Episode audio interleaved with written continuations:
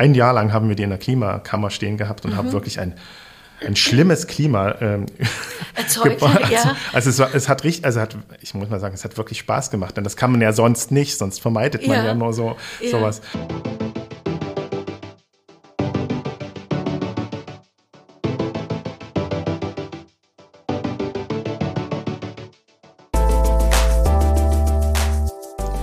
Hallo und herzlich willkommen zu einem neuen Restauratoren-O-Ton, dem Podcast des Deutschen Restauratorenverbandes.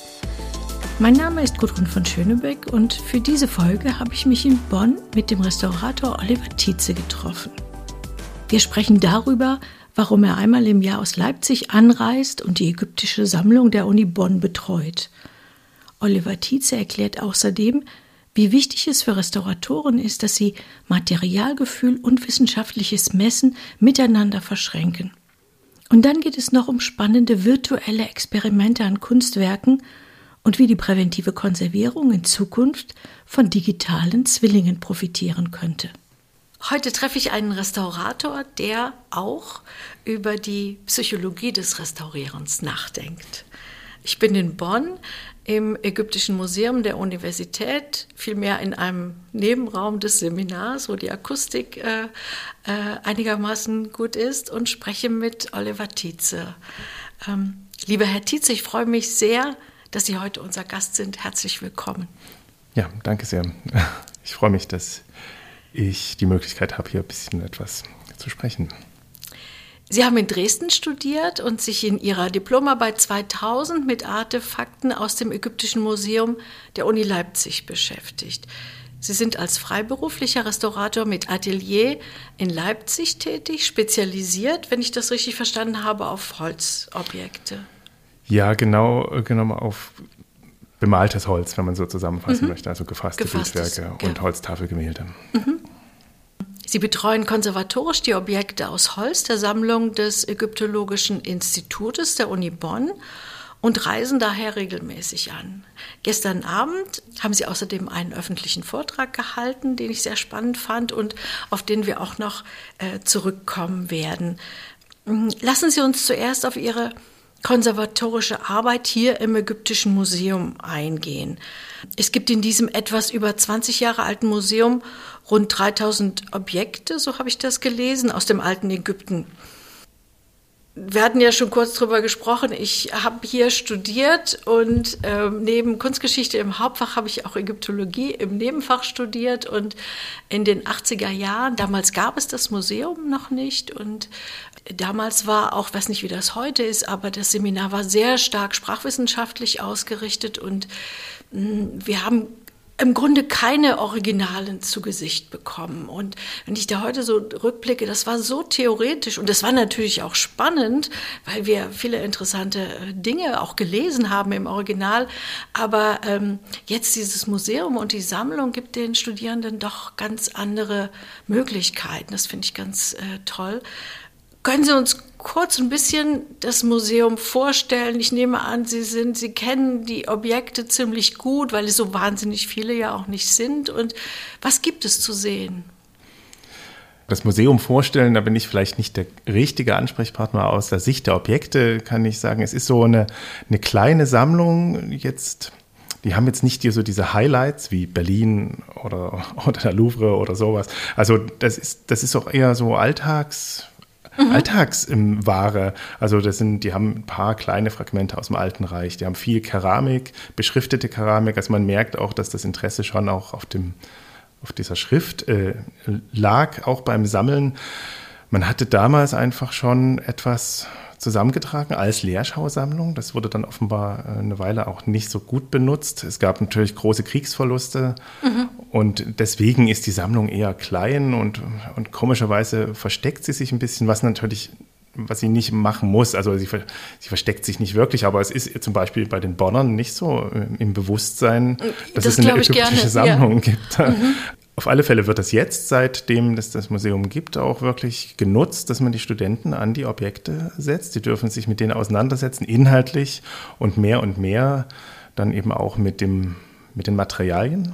Das ist ja jetzt nicht alltäglich bei, bei, in der Ägyptologie Mhm. Ist ja, wie gesagt, sehr sprachlastig und das füllt auch aus, kann ich mir vorstellen, wenn man da so drei, vier, fünf tote Sprachen lernen muss. Im Nebenfach mussten wir Mittelägyptisch, also die klassischen Hieroglyphen, und Koptisch lernen. Und das hat zum Teil mehr Zeit ausgefüllt, als, für mein, als ich für mein Hauptfach aufwenden musste. Ja, ja, also ja. Das, das ist natürlich dann problematisch, aber das Bewusstsein, dass man es immer natürlich auch mit Dingen zu tun hat, auf denen diese Schrift geschrieben ist. Ja, ja das, äh, das ist inzwischen ja ganz, also das Usus, dass man sich damit auch beschäftigt. Und das war auch so der, ich glaube, der Aufhänger für das Museum, dass man das auch zeigt, dass man dann mit den Objekten arbeiten kann. Mhm, und so wird es auch hier gemacht. Und gestern gab es nicht nur diesen Vortrag, es gab auch wie so ein kleines Seminar, da haben die Studenten und Studentinnen eigentlich sich die Sachen mal zur Hand genommen und wir haben darüber gesprochen, wie wurden sie hergestellt und äh, wie kann man sie dann präsentieren etc. Also es gibt da eine ganze Menge zu beachten, so, wo man eben auch das Material mit betrachten muss.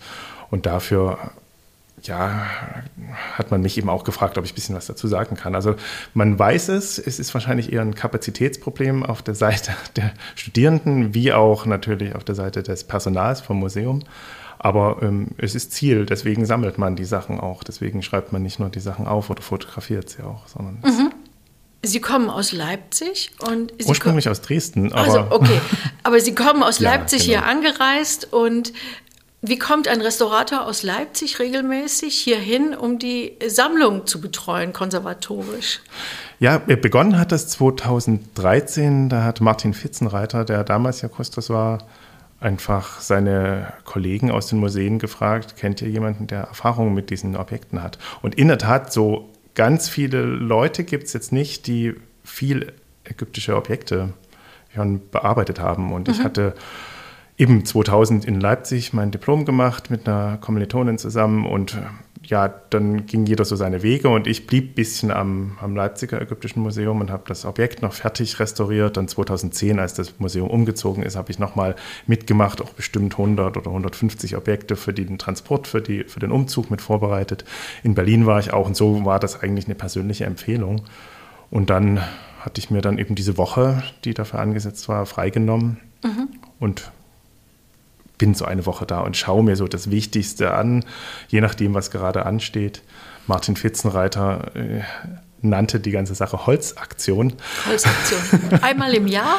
genau, oder? einmal im Jahr hat dann der Freundeskreis des Ägyptischen Museums auch äh, Geld gesammelt für diese Woche, weil ja, leider gibt es hier keine Stelle, weil wahrscheinlich auch die die Sammlung ein bisschen klein ist und man hat am Anfang nicht so dran gedacht, dass man das natürlich auch konservatorisch betreuen muss. Mhm. Und in der Tat, äh, so eine ganze Stelle wird hier nicht ausgefüllt sein. Gut, aber wenigstens ähm, man wusste, dass es auch, ja, man musste ein bisschen was festigen oder sowas. Mhm. Also einfach mal anschauen, was denn überhaupt zu tun ist. Und dafür wurde ich hierher geholt und daraus entwickelte sich dann so ein jährliches Treffen, die mhm. jährliche Holzaktion. Also Sie kommen einmal im Jahr für eine Woche. Für eine Woche. Und ähm, wie gehen Sie dann bei der Betreuung, bei der konservatorischen Betreuung vor?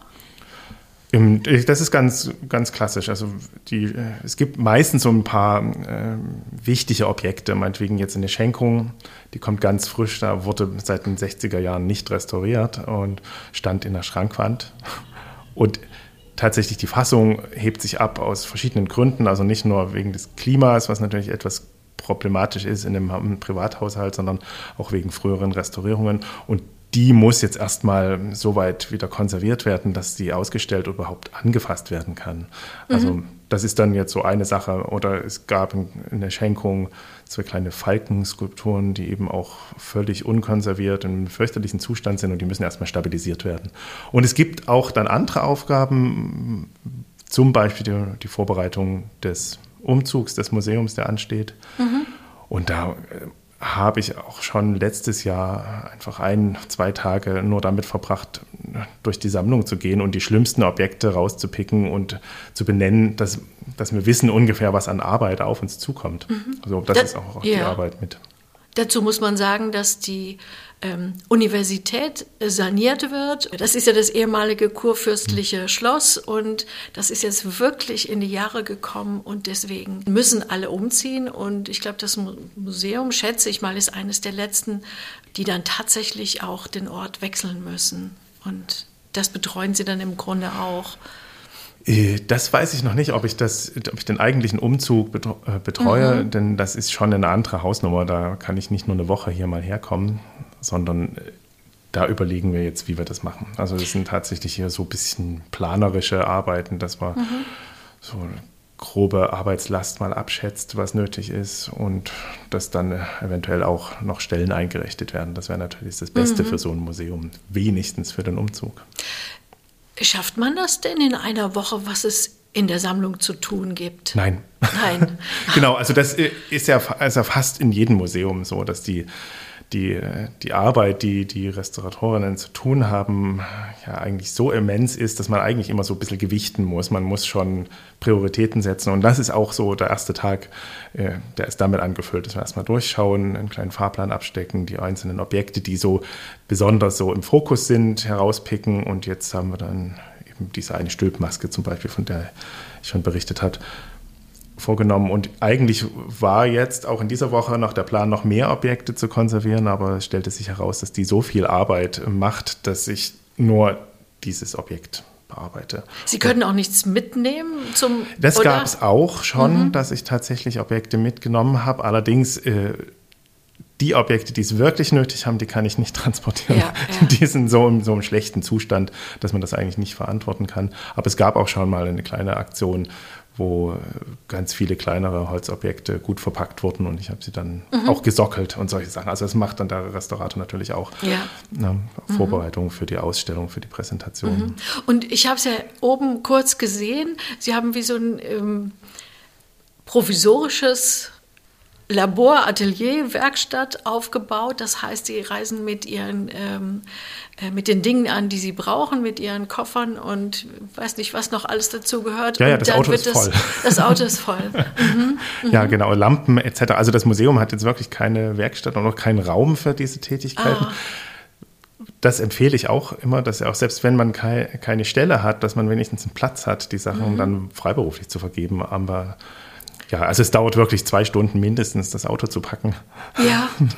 so, und dann nehme ich alles mit, was ich ja. brauche. Aha. Welche typischen Schäden gibt es denn? Vielleicht auch gerade äh, besonders bei altägyptischen ähm, Werken? Ja, im Prinzip typische Schäden sind ja, also sind die, sind ähnlich wie bei anderen bemalten Holzobjekten. Die Fassung löst sich, das mhm. passiert halt und bei den altägyptischen Objekten ist es insofern typisch, dass diese Fassung generell sehr matt und sehr wenig gebunden ist und mitunter, ja, was weiß ich, 1000 Jahre, äh, 4000 Jahre in einem, in einem Grab stand. Und, die, und, und diese ganze Fassung ist generell wasserbasiert, muss man wissen, und wenig gebunden und es krümelt an allen Ecken und Enden. Mhm, so. Mhm. Und und das könnte man als typisch altägyptisch bezeichnen. Das gibt es natürlich auch bei anderen mhm, sehr mhm. alten Objekten. Mhm. Holztechnisch ist meistens nicht so, ist es meistens nicht so problematisch, weil das eh man stellt da keine Funktion wieder her, sondern man präpariert die Objekte nur so, dass sie gezeigt werden können. Es ist eher eine dokumentarische Herangehensweise. Man muss jetzt nichts ergänzen oder sowas. Deswegen liegt in, bei den altägyptischen Objekten so der Fokus schon auf das Erhalten, auf das Konservieren, auf gerade Bewahren des Zustandes. Yeah. Ergänzungen oder Retuschen werden so selten gemacht. Mhm. Deswegen, ja, kann man sagen, typisch altägyptische mhm. Objekte. Mhm. Können Sie ganz kurz, das fand ich nämlich sehr interessant, die Stülpenmaske vorstellen, die ja auch wirklich äh, fantastisch aussieht. Also hm. ähm, was daran problematisch war, ich glaube, das war eine alte Restaurierung, oder? Ja, genau. Also da, da zeigte sich, dass die, der Feind der Objekte ist der Restaurator. Also es, es ist irgendwie, ja, das ist tatsächlich ein, ein, Problem. Die, die größten oder schwierigsten Probleme, die ich so kenne, werden eigentlich verursacht durch frühere Restaurierungen. Ne? Mhm. Ganz viel Zeit verwenden wir ja auch damit, äh, Restaurierungen rückgängig zu machen oder irgendwelche Materialien wieder zu entfernen oder so. Und dort, ich komme mal kurz dazu, beschreibe die Maske, ja. wie das so aufgebaut ist. Also das ist so eine Leinwandkartonage. Es hat jetzt nichts mit Karton Beton zu tun, aber es sind mehrere Schichten Leinwand, die über ein Model gelegt wurden, zusammengeklebt, auf das eben so eine Mumienmaske entsteht. Muss man sich vorstellen, wie so ein Helm mit einem Rückenteil und vorne so äh, ein Latz. Mhm. Und äh, dann, ja, darin ist das Gesicht geformt mit Augen und äh, Bart, wenn es ein Mann ist, oder eben so Zöpfe und eine Frisur oder was weiß ich. Also so typisch altägyptisches Gesicht, was man kennt. Und diese stammt nun aus der ptolemäischen Periode, ähm, griechisch-römisch, die ist ungefähr 200 vor Christus entstanden, zumindest wird sie da datiert, und hat in, eine Vergoldung auf dem Gesicht und eine sehr schöne Dekoration, also verschiedene Gottheiten, ein Barvogel und so weiter. Also das äh, ich kenne mich da inhaltlich ehrlich gesagt recht wenig aus, aber ich, man erkennt es als altägyptisch. Hat sehr große, dunkle Augen und das ist so ein, so ein schönes Gesicht und sehr, sehr ägyptisch. Äh, insofern ist das auch ein, äh, einfach ein gutes Objekt für das Museum, weil das so was hermacht. Ja, ja, ja. Genau. Äh, darf ich kurz fragen, ist die in einem Grab gefunden worden? Die wurde bestimmt ja. in einem Grab gefunden und mhm. das ist jetzt auch nochmal die Besonderheit, die wurde dann irgendwie über den Kunsthandel an eine Privatfamilie, ja, ist die gekommen, an den Privatsammler, der Ägyptiaca gesammelt hat. In den 60er Jahren wurde sie dann restauriert, das sieht man auch, gab es kleine Ergänzungen und die wurde so ein bisschen, die war bestimmt ein bisschen zerdrückt, hat man sie wieder in die Form gebracht, in Kern reinge, reingestopft und, und man hat dann, wie ich dann jetzt bei der Arbeit feststellen musste, wie eine Leimlösung über die gesamte Oberfläche gestrichen. Eine ganz dünne, aber das reicht aus, um praktisch eine Spannung zu erzeugen an der Oberseite der Schollen. In der Hoffnung, alles zu festigen ja, und genau, das zu war, stabilisieren. Das, war, mhm. das hat sicherlich am Anfang auch funktioniert. Es gab wahrscheinlich kleine Fehlstellen und dann dachte man, ja, man, man imprägniert das oder man festigt es, indem man es ein, einstreicht. Und dadurch halt so, gibt es halt so eine Schicht, die eine größere Spannung aufweist, wenn sie trocknet und, und wieder schrumpft bei Luftfeuchtigkeitsschwankungen. Und die sorgt nun dafür, dass an den besonders ohnehin schon spannungsreichen Stellen die Farbe nach oben rollt und tatsächlich abfällt. Also man, mhm. man kann wirklich zugucken und man darf sie eigentlich ja, nicht transportieren. Und, und wie gehen Sie dann vor? Die, diese Schicht, die können Sie ja nicht einfach wieder abnehmen.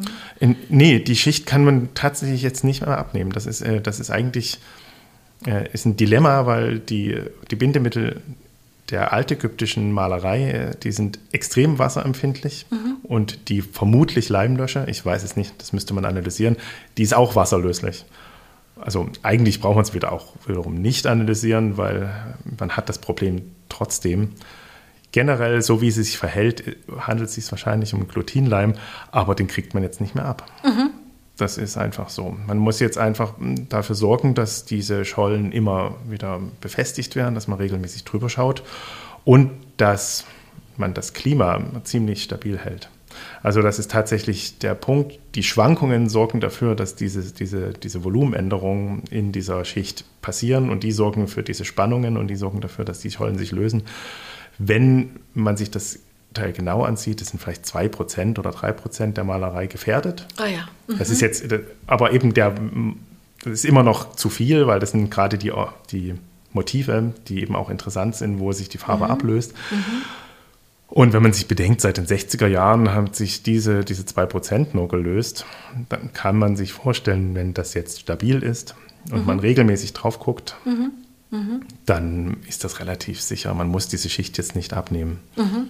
Vielleicht. Die, die Objekte im Museum befinden sich ja alle in Vitrinen und das ja. hatten Sie ja auch in Ihrem Vortrag äh, äh, gesagt, dass es eigentlich in dem Fall eine ganz gute Sache ist, dass sie nicht freistehen, oder? Genau, also die Vitrinen, mhm. sie sind äh, teilweise, also wenn es sich um die Vitrinen für die Holzobjekte handelt, äh, gepuffert mit einem Puffermaterial, so Silikagel oder sowas ähnliches und die reagieren dann nicht so schnell auf Luftfeuchtigkeitsschwankungen. Also wenn mhm. dann mal gelüftet wird oder ein Vortrag ist, dann bleibt das Klima in den Vitrinen stabil. Insofern kann man die in eine Vitrine stehen, stellen, nochmal die Pufferung überprüfen und dann ist das schon gut. So, also mhm. da, das ist der Vorteil von diesen Klimavitrinen und von den kleineren Museen, die keine Klimaanlage haben. Das hatte ich ja in einem Vortrag ja, auch gesagt, ja. dass wenn man sich zu sehr auf diese Technik verlässt, ähm, dann ziemlich verlassen ist, wenn die Technik versagt.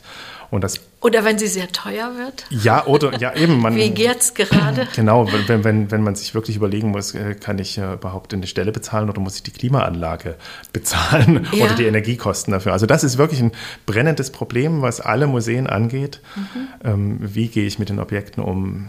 Genau, diese präventive Konservierung. Deswegen äh, ist mein Bestreben hier, wenn ich da bin, dass wir uns wirklich äh, unterhalten und ja eher über diese präventive Konservierung sprechen. Oder ich habe auch einfach mal äh, Messgeräte äh, gekauft und dann haben wir die installiert. Ich habe gezeigt, wie man die Daten ausliest. Also das gehört mit dazu Ja, zur ja. Arbeit von Restauratoren. Und manchmal ist es dann eben günstiger, man beschäftigt sich zwei Stunden lang mit der Strategie, als dass ich zwei Stunden lang konserviere. Ja, Sie haben aber auch jemanden zur Unterstützung dabei. Das wollte ich doch auch noch äh, äh, benennen. Äh, äh, eine junge Praktikantin, die Restaurierung studiert, nehme ich an, in Leipzig. In, nee, in Dresden dann. Sie will Restaurierung. Sie will. Also Ah. Mhm. sie bereitet sich jetzt vor mit einem einjährigen Praktikum. Das ist ja Pflicht. Also Ja. ich, ich finde es total gut, dass das Pflicht ist. Es ist richtig nötig, dass man, bevor man sich so dieses Studium antut, also es ist schon ein, sehr zeitaufwendiges Studium mit viel Übung, mit viel Lernerei und, und so weiter und dass man da weiß, ähm, auf was man sich einlässt und es ist außerdem sehr gut, man lernt ganz, ganz viel praktische Dinge im, Prakt im Praktikum, ja, deswegen heißt das so. und ähm, und mein, ja, mein Anspruch ist es eben auch, dass ich die Leute, die dann studieren wollen, also sehr gut ausbilde. So. Und ich mache das so, wie ich es gerne gehabt hätte. Ah, ja. Ich habe eigentlich auch ein ganz gutes Praktikum gehabt, aber äh, man kann tatsächlich wie so einen kleinen Trainingsplan machen. Und da ist das, das Konservierungspraktikum hier im Ägyptischen Museum in Bonn ja besonders gut geeignet, weil das ist so ein spezielles Problem, was man sonst nirgendwo hat. Also diese, diese Materialien, diese sehr matten Materialien an den altägyptischen Objekten, die findet man eben nicht so häufig. Ach so. Und somit kann man das mal trainieren. So. Mhm, und die hat da ihr kleines Objekt und dokumentiert, fotografiert, macht eben so den ganzen Einen hölzernen Vogel habe Ja, ich gesehen. so ein kleiner Falke. Ja, Falke. Mhm. Ja, und ich meine, es ist toll. Irgendwie kann, sie hat jetzt schon fünf Monate bei mir Praktikum gemacht, kann schon einiges. Und, und wenn man sich bedenkt, man hat jetzt plötzlich so eine 2000 oder 3000 Jahre alte Skulptur vor sich und man geht ganz langsam vor, so dass man sich so rantastet. Das ist auch keine komplizierte Festigung, aber man muss sehr kont kontinuierlich, sehr langsam und bedacht dran arbeiten und das macht die sehr gut. Eigentlich habe ich jedes Jahr Praktikantinnen. Ja. Äh, Ich finde es gut. Äh, Natürlich ist es nötig, dass die Leute ausgebildet werden, aber für mich ist es auch nötig, weil ich dadurch natürlich das Konzept anders durchdenke, wenn ich es jemandem mitteile. Also das Reflektieren darüber bietet mir selber auch nochmal die Chance, mich zu hinterfragen. Und dann fordere ich die Leute auch immer auf, schön viele Fragen zu stellen. Und es gibt keine dummen Fragen. Ja. Und dadurch kann man einfach, ja, kann man sich selbst auch noch ein bisschen hinterfragen. Eigentlich ist das äh, eine ganz gute Überleitung für unser nächstes Thema hier, und zwar zum Vortrag, den Sie gestern gehalten haben. Und der äh, ging um das Messen und das Fühlen in der Restaurierung. Ähm, es geht also um das Materialgefühl auf der einen Seite, wenn man das als Gegensätze begreifen will, und um das akademische, das wissenschaftliche Messen als andere Herangehensweise. Wie sind Sie auf dieses Thema gekommen? Äh, eigentlich bin ich da wie durch Zufall drauf gekommen. Ja, das, macht, das gibt es ja jetzt nicht im Studium oder sowas. Ja. Ähm, sondern es gab 2015 eine kleine Holztafeltagung. Da hatten sich so, hat sich der VDR gedacht, wir trommeln mal die Leute zusammen, die mit Das weiß ich noch, ja. Mhm. äh, mit äh, Holztafeln arbeiten und, und äh, die erzählen sich so ein bisschen ihre Erfahrungen oder tauschen sich aus. Also es war eine sehr schöne Tagung und, und ich dachte, ja, ich stelle auch mein, mein Verleihgestell vor. Außerdem ist es schön, mal die ganzen Kolleginnen wieder zu treffen. Und habe den Vortrag gehalten und daraufhin wurde ich dann gefragt, ach, kannst du nicht an der Publikation mit teilnehmen? Das ist doch gut. Ne? Das war so interessant. Und, und ich musste dann passen, weil dieses Thema, also diese, diese technischen Details, die wären dann schnell erzählt gewesen. Ne? Das Verleihgestell besteht aus diesem Holz und da gibt es Schrauben und da gibt es diese Maße und so weiter. Und dann irgendwann. Also Sie hatten ein Verleihgestell sich selber gebaut, Genau. um Holztafeln oder Holztafelgemälde, die eventuell ähm, äh, auseinandergebrochen sind oder was auch immer, wieder Genau, das, zusammenzufügen. das ist so ein technisches Problem, das lösen, lösen die Restauratorinnen schon die ganze Zeit immer irgendwie. Man hat da Schraubzwingen oder so. Und dann irgendwie, ich hatte öfter das Problem, dass ich irgendwie vor Ort äh, eine gro große Holztafeln verleihen durfte. Und das war immer schwierig, weil wenn die zu groß sind, kommt man mit Schraubzwingen nicht mehr rein und man muss die ja so ausrichten, dass die genau übereinander passen. Denn wenn man sie dann zusammenlebt, klebt wieder, dürfen die natürlich keinen Versatz haben. Ja. Also genau, ja. da kann man sich jetzt Gestelle bauen und so weiter. Und ich hatte halt so ein Gestell mir mal mhm. gebaut. Ehrlich gesagt hat mein Vater und ich haben das zusammengebaut. Ja. So, von dem habe ich auch diese, diese Begeisterung für das Holz. Und ja, das wurde dann immer weiter verbessert und die Tafeln wurden größer und irgendwann ja, kam eben dieser Aufruf, äh, wir suchen Beiträge für die Holztafeltagung und da habe ich es dann vorgestellt. Und ich dachte mir, das ist ja jetzt nicht so schwierig. Und wenn man drüber spricht, dann fällt es mir ganz leicht. Aber wenn ich dann drüber schreiben soll, und jetzt kommen wir zu diesem Messen und Fühlen, mhm. äh, merkte ich, dass, ich eigentlich, dass es eigentlich um den Prozess des Verleimens geht. Und dass dieser, diese Tätigkeit nun wirklich nicht mehr so einfach zu beschreiben ist. Und ich habe mich dann so in der Publikation eher über, dieses, über diese Schwierigkeit ausgelassen oder ich habe mir Gedanken darüber gemacht und das ging dann irgendwann natürlich an dem Thema vorbei, so wie Aufsatz Thema verfehlt. Äh, und dann habe ich den zurückgezogen und habe gesagt, ja, dann reiche ich ihn bei den Beiträgen beim VDR ein. Ja, ja. Ja. Dann äh, ging auch. Äh Dieser Beitrag ist, aber das schreibe ich auch nochmal hm. in die Shownotes, ist äh, 2018 in den Beiträgen zur Erhaltung von Kunst und Kulturgut erschienen. Ein ja. Essay über das Messen und das Fühlen in der Restaurierung. Ja, genau.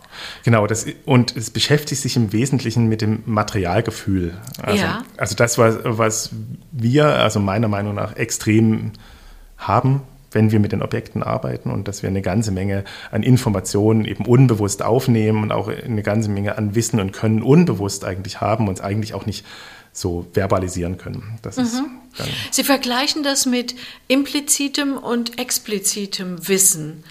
Genau, das sind zwei Begriffe, die sind besser definiert, weil man, man braucht ja natürlich irgendwie auch klar definierte Begriffe und Materialgefühl, das konnte ich nicht so gut definieren und habe mir dann eine, eben dieses, diese beiden Begriffe implizites und explizites Wissen genommen. Die sind schon seit den 60er Jahren definiert, gibt es genug Literatur und habe das an, an dieser Begriffe aufgezogen. Das explizite Wissen ist halt das, was klar ausgedrückt werden kann in, in Zahlen und Schrift mhm. und Worten und klar kommuniziert werden kann deswegen. Und das implizite Wissen ist eben das Wissen, was man nicht ausdrücken kann. Also können, ohne sagen zu können, wie. Und da gibt es dann verschiedene Momente, ne, was mhm. das Intuitive und die Erfahrungsgebundenheit. Mhm. Also das, was wir ganz oft machen, eben zum Beispiel im Praktikum, dass wir das lernen, dass wir genau. der, der, der, den Supervisor da zuschauen, dann nachmachen und der guckt über die Schulter und dann lernen wir eben auch an Fehlschlägen. Es gibt ja auch, man kann ja auch scheitern an gewissen Stellen, man kann Tests machen, man muss immer Tests vorher machen und irgendwann muss man ja auch am Objekt anfangen und man kriegt ja natürlich nur mit, dass das nicht funktioniert, wenn es ja nicht funktioniert, wenn da irgendwas mhm. nicht klappt. Mhm. Und diese und diese Erfahrung, die man da sammelt, und ähm, das ist eben dieses ganze implizite Wissen und man mhm. sammelt da im Laufe der Jahre eine ganze Menge an. Mhm. Und der Knackpunkt nun bei diesem Aufsatz war, das ist unsere Aufgabe, ist das gut zu teilen. Und das macht äh, implizites Wissen ist per se, per Definition eben schwer oder nicht teilbar. Aber wir müssen eben trotzdem versuchen und wir müssen das explizite Wissen und das implizite Wissen gut verschränken und ja, generell ja. unsere Hirne auch gut verschränken durch Kommunikation. Mhm, mh. Das heißt, Sie müssen Sie hatten ja auch von unscharfem Wissen ja. gesprochen. Sie müssen dieses unscharfe Wissen irgendwie kommunizieren, was ja extrem schwierig ist. Genau, das ist aber, ja, das ist sozusagen äh, per Definition ist dieses implizite Wissen sehr komplex und eben unscharf, weil es eben nicht scharf formuliert werden kann. Das ist das Problem. Mhm, ja, mhm. aber es gibt es auf alle Fälle und, und, die, und worauf ich dann auch eingegangen bin, es hat eben auch diese diesen Haken, dass wenn wir, wenn wir etwas lernen oder etwas neu betrachten, eine Analyse machen oder irgendwie ein Objekt neu untersuchen, also ein unbekanntes Objekt, dann können, können sozusagen unsere Sinneseindrücke und die Erfahrungen und die Beobachtungen, die wir machen, immer nur andocken an etwas, was wir schon haben. Das machen Menschen so, wenn, wenn wir irgendetwas hören und sehen, was nirgendwo an, an irgendeine Erfahrung oder ein Wissen oder ein Gefühl andocken kann, dann begreifen wir das meistens nicht. Also das ist tatsächlich ein, ein, Problem. Und das ist das Problem beim Materialgefühl. Wenn man sich dessen nicht bewusst ist, kann man eben auch nicht neue Sachen, also völlig neue Sachen entdecken. Mhm. Und Restauratoren, die untersuchen ja ganz oft Objekte und eigentlich muss man äh, sehr offen rangehen und, und sich ja, und eben sich nicht nur auf sein Materialgefühl verlassen, sondern man muss tatsächlich sagen, okay, ich schaue jetzt mir was an, ich sehe etwas und sehe nur das, was ich sehe und interpretiere das mal ganz neu. Das ist sozusagen dieses, Spannungs, äh, dieses Spannungsverhältnis zwischen diesen, diesem Messen und diesem mhm. althergebrachten Materialgefühl, mhm. was uns dann eben auch etwas unterscheidet von dem, ich sage jetzt mal, klassischen Handwerker, der etwas gelernt hat. Das macht er immer so, das macht er auch gut und das macht er mit viel Materialgefühl. Vergolden zum Beispiel ist so ein Beispiel. Das ist so komplex, bis das wirklich gelingt, braucht man eine ganze Menge Übung und das machen immer nur die gut, die es immer machen. Mhm. Und das muss bei den Restauratoren ja auch klappen, wenn wir an den Objekten arbeiten. Aber wir müssen auch eben messen oder genau hinschauen und uns nicht ähm, sozusagen von unserem bisherigen Wissen blockieren lassen. Ja, ja. Also Reflexion über die eigene Tätigkeit, das, was man auch gerade im Moment tut, ist dann wichtig. Ja, ja, mhm. das gehört dazu. Mhm, also mhm. Ohne das wäre es dann eigentlich nur ein Handwerk in dem Sinne, wie auch ein Chirurg ein guter Handwerker sein muss. Mhm. Aber ein Chirurg muss auch ein guter Arzt sein und äh, Medizin studiert haben und auch fähig sein, äh, weiter zu lernen und mhm. sein, sein mhm. bisheriges Tun ja, zu reflektieren. Mhm. In dem Vortrag bin ich dann auch auf diesen Handwerksbegriff eingegangen, der ja bei uns, in, bei den Restauratorinnen, sehr, sehr ja, vermieden wird. Ja, es gibt ja, ja diesen, diesen Streit zwischen den Handwerkern. Es ist letztlich dann ein Marktstreit, aber es liegt auch daran, wie wir uns definieren. Mhm, auf jeden Fall. Mhm, mhm.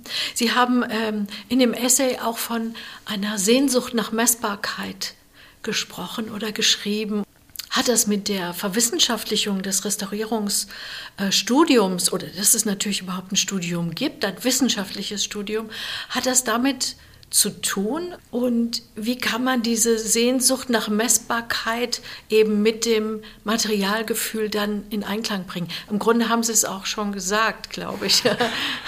Ja, ich glaube, das sind diese, das sind so zwei Pole. Ich hatte das da gestern, ich glaube, verglichen, dass das, worüber ich spreche, wie der kleine Bruder von dem großen Dipol äh, Vernunft und Gefühl ist. Ja. Es gibt es gibt so dass die Sehnsucht danach, Sicherheit zu haben, indem man alles genau weiß, indem man alles vermisst, ist ja irgendwie logisch. Das ist das wissenschaftliche Herangehen. Wir durch richtiges Messen erfahren wir, kommen wir der Wahrheit, was auch immer das ist. Also ich bin jetzt wirklich kein Philosoph, aber wir kommen wir der Wahrheit näher, als wenn wir uns nur hinträumen und einfach nur so uns unsere Modelle im Kopf basteln, ohne genau hinzusehen. Mhm. Das ist ja auch dieses Materialgefühl ist schon richtig. Wir messen ja im Prinzip mit unserem mit unseren Sinnesorganen auch eben eben nur sehr unscharf. Und durch das Messen können wir das schärfer machen. Und, und ja, das war ja die Aussage am Ende. Mhm, Wenn mhm. wir ein Materialgefühl haben und gleichzeitig messen, können wir durch die Daten, die wir von dem richtigen Messen, also mhm. dem naturwissenschaftlichen Messen, äh, haben, können wir dann so übernehmen in unser implizites Wissen und wir können das wieder korrigieren und deutlich schärfer machen. Mhm, mh. Ich weiß jetzt nicht, ob ich die Frage beantwortet hat oder ob. ja, auf jeden Fall. Also es geht letzten Endes um die Integration dieser beiden äh, Dinge. Und vielleicht äh, gibt es manchmal einen, mh, hm, sag mal so, dass die Balance so ein bisschen äh, zu der einen oder der anderen Seite neigt. Also wenn man die Möglichkeit hat, alles zu messen, dann kann das vielleicht auch manchmal überborden in diesem Sinne.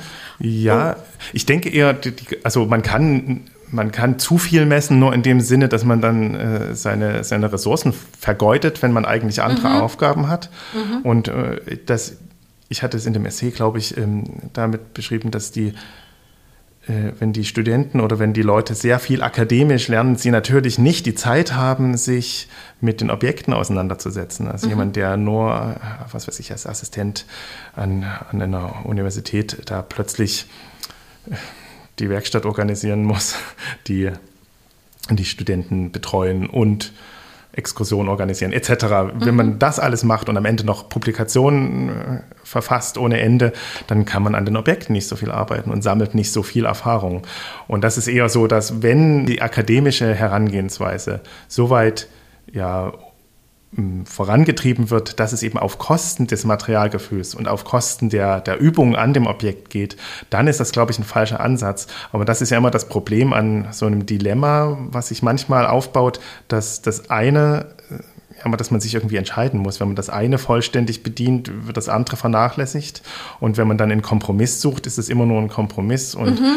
und, und letztlich kann man das nur lösen, indem man einfach beiden, beiden Herangehensweisen eine gleiche, gleiche Berechtigung ähm, erteilt und die beiden sich dann gut verstehen. Also es gibt dann die absoluten Praktiker, die eben dann offen genug sind für die äh, Vorträge und für die Publikationen der Theoretiker mhm. und die auch wiederum auf die Praktiker hören. Das mhm. passiert manchmal so, dass es da wie so einen kleinen Kampf gibt, dass man sich gegenseitig die Berechtigung an den Objekten abspricht. Es selten, aber in diese Richtung geht es manchmal. Und bei der Ausbildung äh, von Restauratorinnen ist das ja oft so, dass man, dass die ganz, ganz viele Aufsätze oder Hausarbeiten schreiben und, mhm. sehr genau äh, analysieren lernen. Das ist ja auch alles schön und gut. Mhm. Und man darf dann halt dabei nicht vergessen, dass die auch an einem Praktikum an den Objekten praktisch ja. arbeiten müssen und Praktika ja. machen. Man weiß das. Also das ist jetzt keine Generalkritik an Aha. den Ausbildungsstätten, wo ich, äh, ich beobachte, dass da jetzt wirklich eine Tendenz in Richtung dieses akademische ja. Herangehen mhm. zunimmt äh, oder ja, dass es die Tendenz gibt, eher sich darauf zu konzentrieren und dass, wenn ich jetzt ganz junge Kolleginnen habe, dass die Fähigkeiten mitunter ja, ein bisschen deutlich geringer sind als früher. Doch, deutlich geringer. Ich würde sagen ja. deutlich, aber ich vergleiche das jetzt über die letzten 20 oder 30 Jahre. Mhm, ja. mhm. Ich weiß noch nicht, ob es daran liegt. Ich bin also offen für eine Diskussion. Ich bin ja gespannt auf die Reaktion auf diesen Podcast. Hier. Ja. Weil das sind Aha. auch gewagte Thesen und ich habe mich dann auch durchaus schon gestritten. Also muss man ja mhm. auch. Also mhm. das ist, ähm, ich wünsche mir jedenfalls mehr praktische Ausbildung. Ich kann es vergleichen mit der Ausbildung in Moskau, mit der ich jetzt auch mal zu tun hatte und unseren Ausbildungen. Also wenn ich jetzt in frische Absolventin ja mit in, bei einem Projekt dabei hat und das, wir müssen retuschieren, mhm. dann muss die noch richtig viel üben. Und ich merke es an mir auch. Also ich musste nach meinem Studium auch erstmal eine Art Lehrzeit machen in Bayern, so im, bei großen Kirchensanierungen habe ich dann mitgearbeitet und ich hatte das Gefühl, ich musste erstmal retuschieren lernen. Ja. Genau. Und das, so geht es jetzt auch den vielen Absolventinnen und Absolventen. Es gibt ja kaum Männer, ich weiß gar nicht, warum das so ist, aber so, ähm, das ist ein anderes Thema. Äh, und wenn ich jetzt die äh, Studentinnen aus Moskau beobachtet habe, wir hatten mal ein Projekt 2017, da gab es wie so eine Sommer- oder eine Herbstschule, über sechs Wochen haben die mit restauriert bei Ikonen an der russischen Gedächtniskirche in Leipzig. Wie gut die retuschieren konnten. Mhm. Ich war von den Socken, also und das am Ende des Studiums. Mhm. Und die üben das halt. Allerdings ist tatsächlich die, die, die theoretische Ausbildung recht reduziert. Ja, ja. Ist nicht nicht da, aber Gut, ähm, insgesamt haben die eine Ausbildungszeit von sechs Jahren. Die haben ganz, kurz, ganz kurze Semesterpausen und arbeiten am Samstag auch. Ah. Also da ist eine, die Ausbildung eine, äh, so noch eher so traditionell handwerklich oder so künstlerisch auch mhm. strukturiert. Mhm. Also die studieren auch Kunst parallel und können mit Farben umgehen. Also da, mhm. ich weiß jetzt nicht, wie gut sie im Analysieren und im ja. Ob das auf Kosten einer anderen. Genau, ob das ja einfach diese andere Seite ja. ist. Aber man konnte mhm. es sehr gut vergleichen und ich finde, mhm. ich wünschte mir eigentlich, dass man nicht solche Probleme hat beim Retuschieren. Ich sage jetzt mal wie ich nach dem Studium, mhm. weil man einfach mehr geübt hat. Mhm. So. Jetzt sagen sicherlich gleich die Vertreter der Schulen, aber bei uns ist das doch schon so. Das ah. ist ja auch so. Ja. Und das ist dann halt einfach eine Frage des Maßes und auch eine individuelle Frage, wie sich jeder, der jetzt das studiert hat, sich da engagiert, sich diese, diese, diese Übungen anzueignen. Mhm, mh. mhm. Sie haben eben schon Ikonen genannt und da wollte ich doch gerne noch auf ein spannendes Thema kommen, was Sie auch in Ihrem Vortrag erwähnt haben. Sie haben an der TU Dresden an einem Projekt mitgewirkt, ähm, Vertex ja. hieß das. Und das ist 2021, glaube ich, abgeschlossen. Das lief über drei Jahre damals. Und da ging es um so viel Messen und ich glaube wenig fühlen wahrscheinlich, Nein, aber gar, gar kein Fühlen.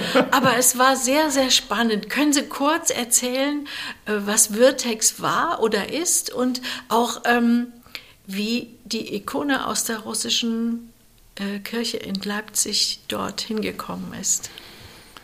Genau, also Virtex ist die Abkürzung für virtuelle Experimente mhm. an Kunstwerken und der Ansatz ist der, dass man die Objekte so durchanalysiert oder durchmisst, also nach allen Regeln der Kunst, dass man sie dann im Computer rekonstruieren kann und an diesen Modellen, an diesen Computermodellen Simulationen, Klimasimulationen äh, durchführt, um festzustellen, wann denn Schäden eintreten. Also das ist kurz umschrieben das Ziel, äh, in Klimakorridore festlegen, indem man tatsächlich virtuell äh, verschiedene Klimaszenarien durchspielt und dann schaut, was denn für Schäden passieren, um festzustellen, welche Klimakorridore sind denn noch zulässig, auch um ein Optimum zu finden zwischen äh, diesen Ansprüchen, das Klima ja immer gleichmäßig zu halten und trotzdem die Energiekosten zu senken. Also das ist ein Thema, was viele Museen auch zurzeit umtreibt. Ganz aktuell, also, ja. Äh, mhm. die, die Energiepreise steigen so, abgesehen vom CO2-Fußabdruck.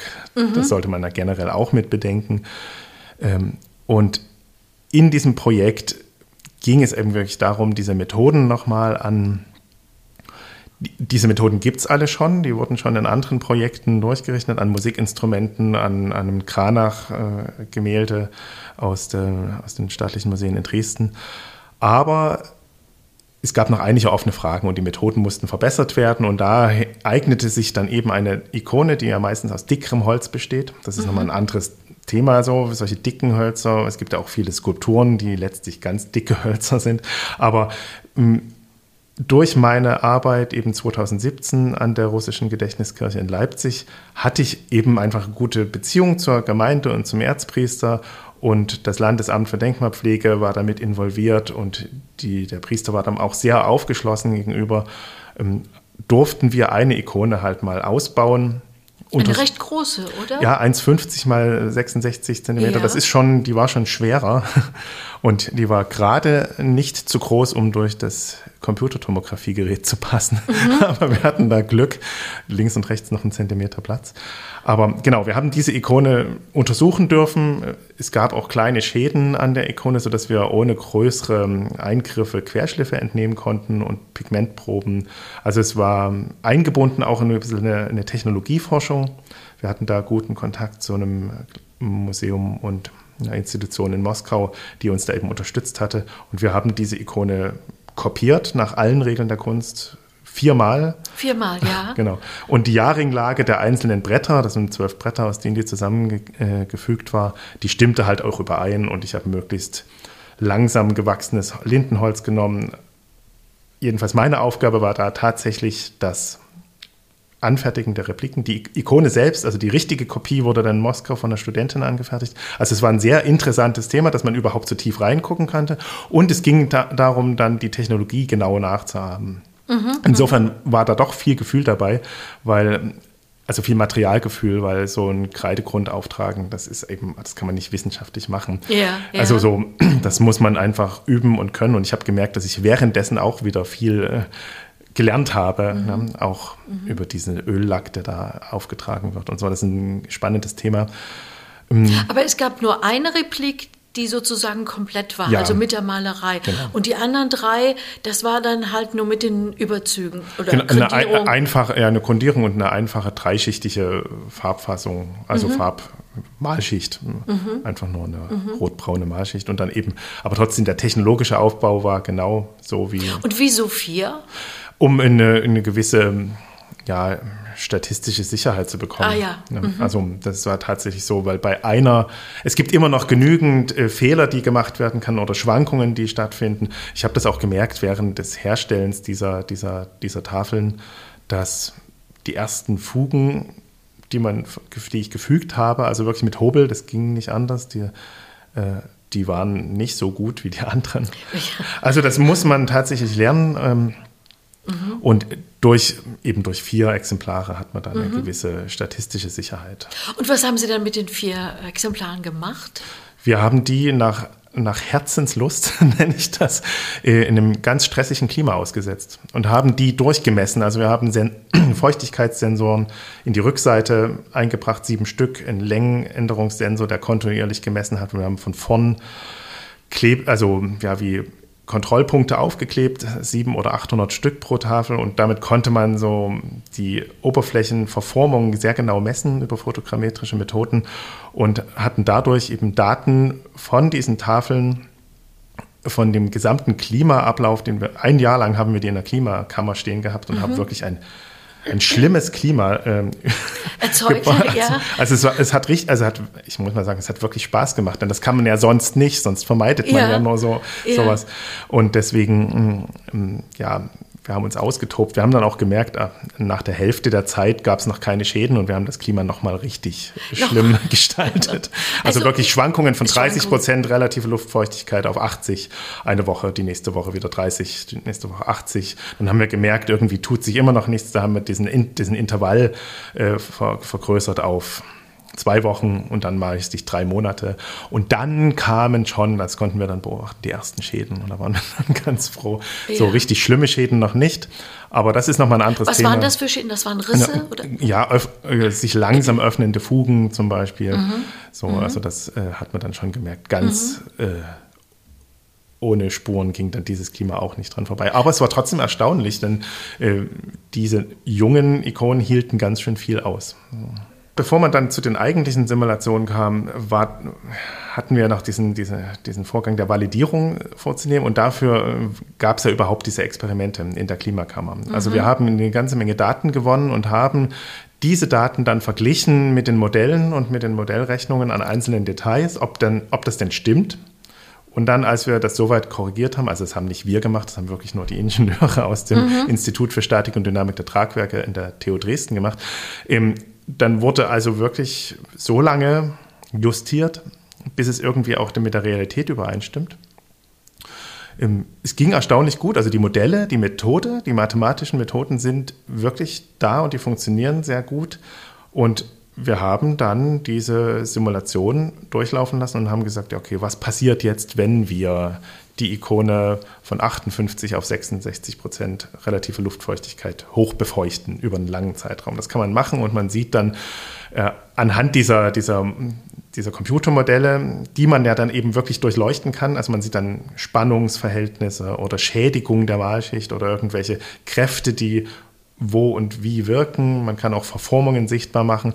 Äh, man sieht praktisch innen rein, was man, man kann. Ja, man kann, man mhm. kann sich nur die Spannungsverhältnisse zum Beispiel in der Leimschicht einer Fuge anschauen, weil man eben vorher diese Modelle mit den Materialeigenschaften dieser ja, dieser, dieser Dinge, die man da verwendet hat, gefüttert hat. Gefüttert. Wir haben eben auch das, die Materialien dieser Repliken wirklich untersucht und im Bruchtests, Verformungstests bei verschiedenen äh, relativen feuchten durchlaufen lassen am Institut für Holztechnologie in Dresden. Also es war ein sehr komplexes ähm, ähm, Projekt.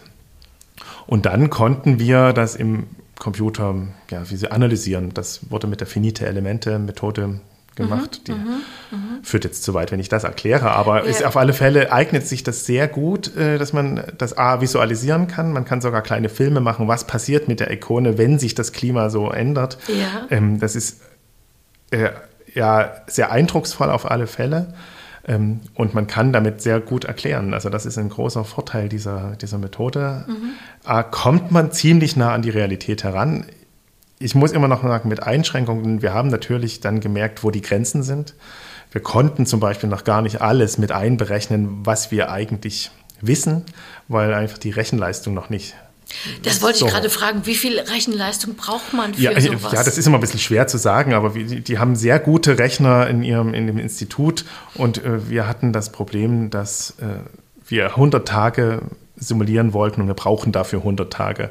Und wenn sich dann eben herausstellt, das passiert irgendwo doch mal in Fehlern, die Computerprogramme sind extrem kompliziert, ähm, ja, da gibt es halt irgendwo einen kleinen Bug, der sitzt und und dann bricht das ab und dann muss man von vorn beginnen. Und das heißt, äh, wir sind natürlich zeitlich auch an die Grenzen gestoßen. Und auch um das alles einzupflegen, braucht man natürlich sehr viel ähm, Arbeit, um, um das alles zu justieren. Mhm, und es sind mhm. natürlich auch Kapazitäten, äh, die von Menschen trotzdem noch gemacht werden müssen.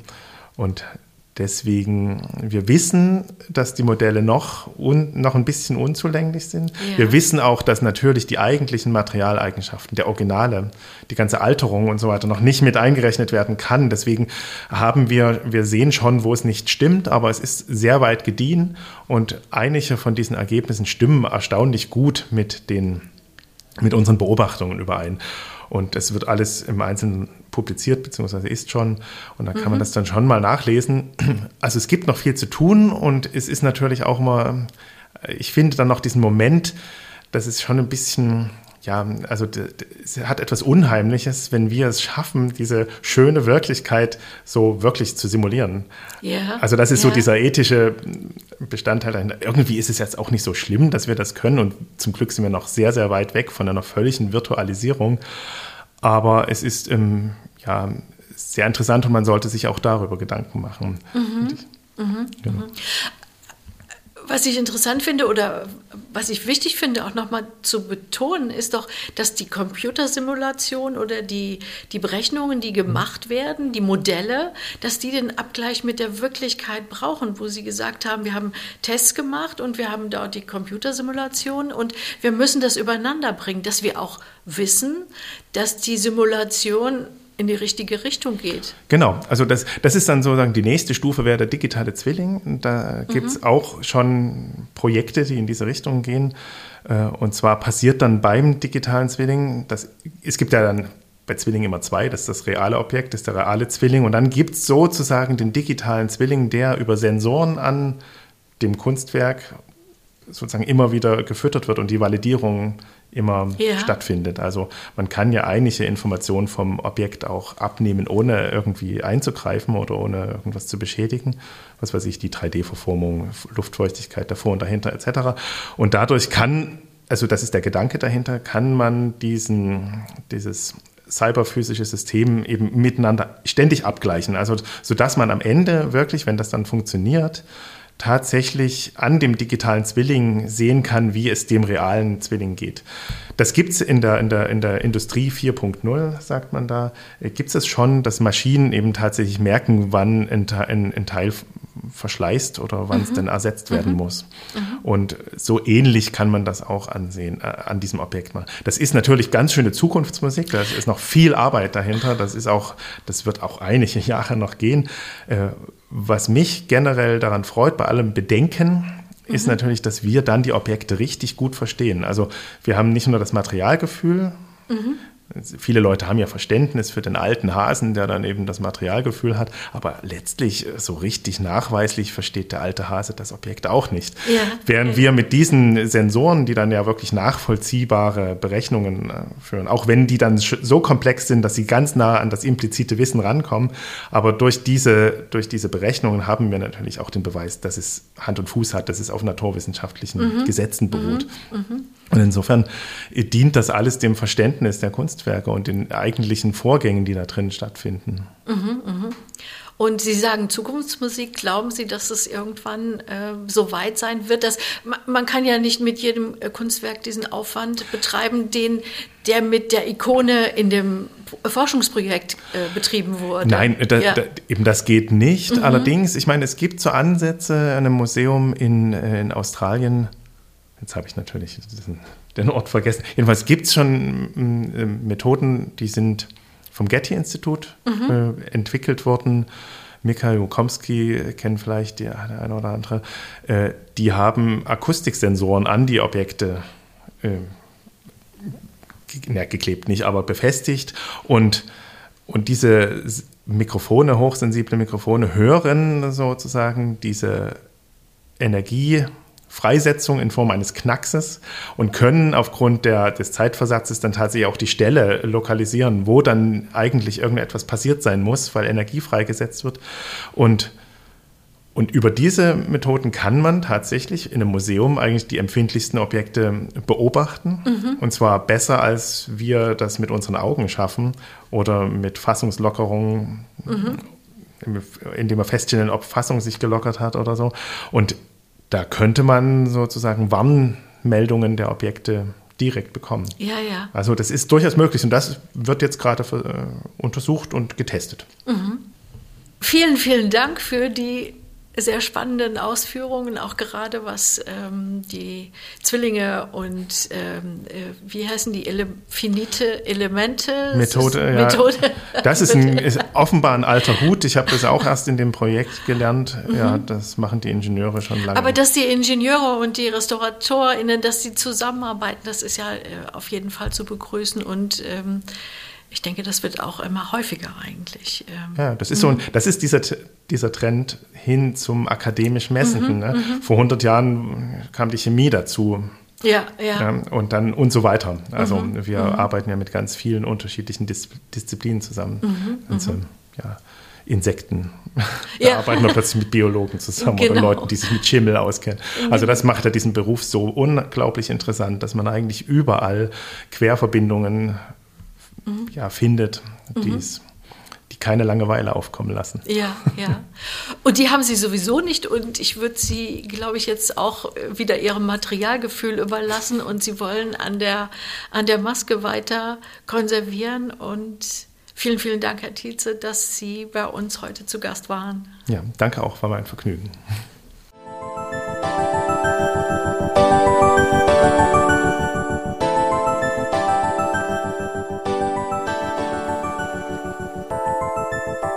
Finde, ein Besuch in der ägyptischen Sammlung lohnt sich auf jeden Fall.